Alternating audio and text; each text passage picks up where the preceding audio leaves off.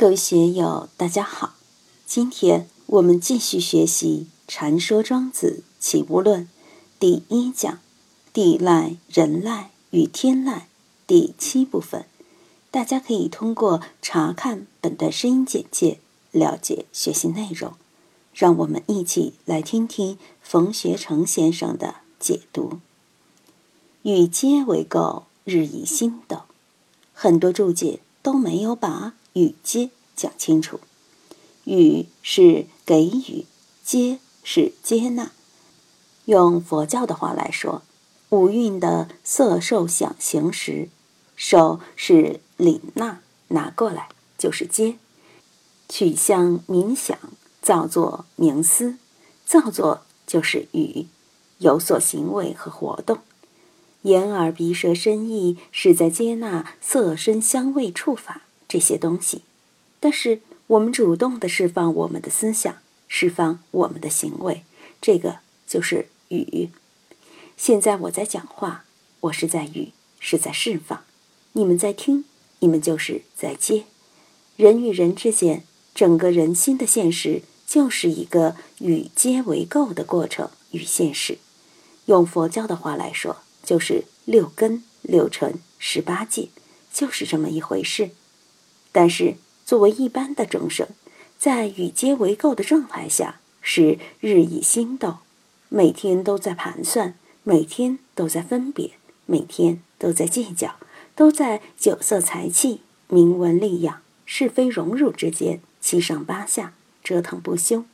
这个也是众生可怜的地方，也是众生不得自在的地方。正是因为与皆为垢，日以心斗。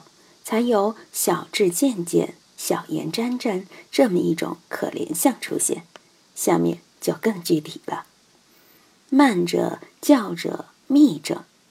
慢者说话吞吞吐吐、遮遮掩掩，说不清楚，如同被伪慢遮蔽了一样；叫者深藏不露，随便你怎么说，我只当收音机，闻起不说，如同藏在地窖里一样。还有密者。心里有阴谋诡计，但是不释放出来。战略部署已经有了，他不告诉别人。这就是人与人打交道的基本状态，特别是在利害是非的场合里面，这三种状态非常清楚无误地表明出来。为什么要纳于言而敏于行？为什么说多言数穷，不如守中？就是对慢者。教者、逆者的防范。我们日常生活之中，哪怕就是处在这个状态之中，我们也不知道自己处在这个状态。但是，作为一个道者，是不会那样的。他必须超越这种状态。所以我说要养山灵气。山灵气超越了利害场所，离开了自己熟悉的那种精神状态，让你换一个角度。重新审视自己的环境，重新审视自己的心态，这样才会得出更为精准的结论。所以我们在打坐的时候，才会感觉到自己心里面有与皆为垢，日以心斗，还有慢者、教者、密者种种阴暗的心理。那么这些阴暗心理所衍生的因果关系又是怎样的？小孔惴惴，大孔漫漫。其发若鸡瓜，其似是非之谓也；其流如祖蒙，其守圣之谓也；其善若秋冬，以言其日消也。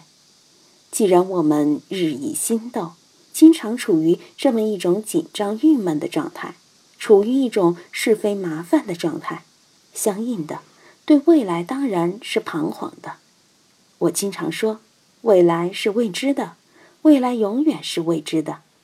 我今天做一笔生意，签了一份合同，又投了资，到底是发财还是丢到水里去打水漂了，自己也说不清楚。和上司打交道，特别是在政治上，到底怎么样，老是惴惴不安。当然，你做的是小事，就是小恐惴惴不安；如果做的是大事，投资了一千万、一个亿，遇到金融危机，股票暴跌，那就是。大恐漫漫，失魂落魄，神不守舍了。如果纪委的人来找你谈话，说不定明天就要被双规，那更是大恐漫漫。漫漫如同重重帷幔遮蔽，知道有大的危险，却看不到方向，能不大恐吗？你看那些心中有鬼、知道法网难逃的，却不知何时何处被何等医院拿下，能不大恐吗？当进了监狱，被判了刑，反而大恐消失，心还得安了。我们对此见的还少吗？我们的念头之动。的确是其发若鸡瓜。我们每天都在思维之中，在情感之中，在是非利害荣辱交织之中。平常悠悠闲闲，没有利害是非，心情还比较平和。如果临时遇到冤家对头，或者大领导来了，我应该怎么应对或汇报工作？敌人来了，冤家债主来了，弄不好就是大患。我们念头之动，的确是其发若机关，就像射弩枪或者枪械的发射机关一样。我们的念头之门是如何启动的？为什么禅宗要参究念头？要看你念头未萌之时、未动之时，念头灭怎么灭的？念头来怎么来的？这么一个关口，就叫机关。我们能够把这个念起念落之间的机关找到吗？找到以后，我们能够应用自如吗？这是一个人修为高低的检验标准。有的人管不住自己的思想，管不住自己的情绪。我刚才也说了，八十田中的种子要释放出来，谁也管不了，菩萨也没有办法。可嘴要管得住啊。有的人管不住自己的嘴，想当然的说。乱说一气，胡说八道，这样的人就很可悲，在社会生活里永远落于弱势。其发若机关，我经常说，我们应该在脑门里面立个警察，念头一来，要马上判定念头合适不合适，是善念还是恶念，是妄想还是正念。在语言出来之前，警察要装一个红绿灯，不妥的语言。不好的语言要开红灯，要刹车；对己有利、对大众有利、对社会有利的语言就开绿灯放行。这个红绿灯的开关掌控者就是机关，这个机关就是死是非。为什么王阳明要提倡致良知？为什么学佛的人要守正念？我们打开佛经，佛祖经常说：“如来善护念诸菩萨。”这个就是护念，怎样把似是非的这个找到？后面对这个机关还会更详细的说明。中观讲中观见，什么叫中观见？中观见的理论在藏文的大藏经里面有很多，可以说数以千计，但都是文字的，都是见，就像我们这里庄子的一本本书一样，但见未必是那个机关。见未必能思是非。以前海灯法师经常给我说一句话：“无所欲言者，亦出古人口；无所欲作者，亦出古人手。”我们现在能说什么？能干什么？历代圣贤把世间好话都说尽了，哪有我们发言的份儿？古代圣贤、佛祖、太上老君、孔夫子，把该说的话、最好最好的话。已经说尽了。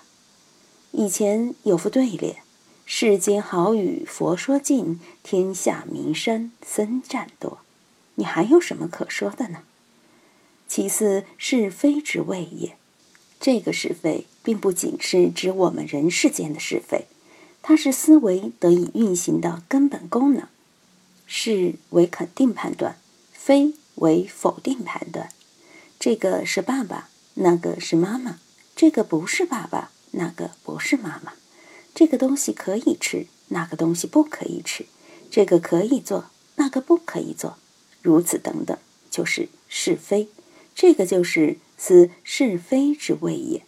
我们每一个人怎样把鸡瓜真正的捏在手里面，好好的把玩把玩，提高它的效能，提高它的效益，这个就叫智慧之眼啊。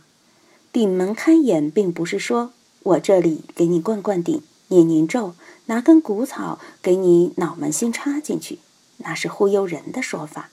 修破瓦法、出阳神，到其他世界去往生，那是大修行人才有的本事，一般人哪有那个能力？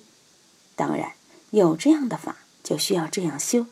就像我们学一门手艺，想开汽车，就得学开汽车的手艺；想开飞机，那就得学开飞机的手艺；想说英语，那就得到英语学校去好好培训。你要去学出洋神、脑门顶走人，那你就要去练。少林功夫也好，武当功夫也好，你要练，练了才可能成。包括种草也是可以练的，但是禅宗不提倡这个。我们上次讲大宗师，那些道人也是随化，该死就死，该穷就穷，生死自在，生死自如，不强加作为，并不是我穷我就要去富，我贱我就要去贵，也不是生病了我就拒绝生病，死亡来了要拒绝阎王的邀请函，不是的。道人对于一切都随顺自然。前面说的。其发若鸡瓜，其似是非之谓也，还不在最高处谈，只是在谈众生心，但众生不知啊。今天就读到这里，欢迎大家在评论中分享所思所得。我是万万，我在成都龙江书院为您读书。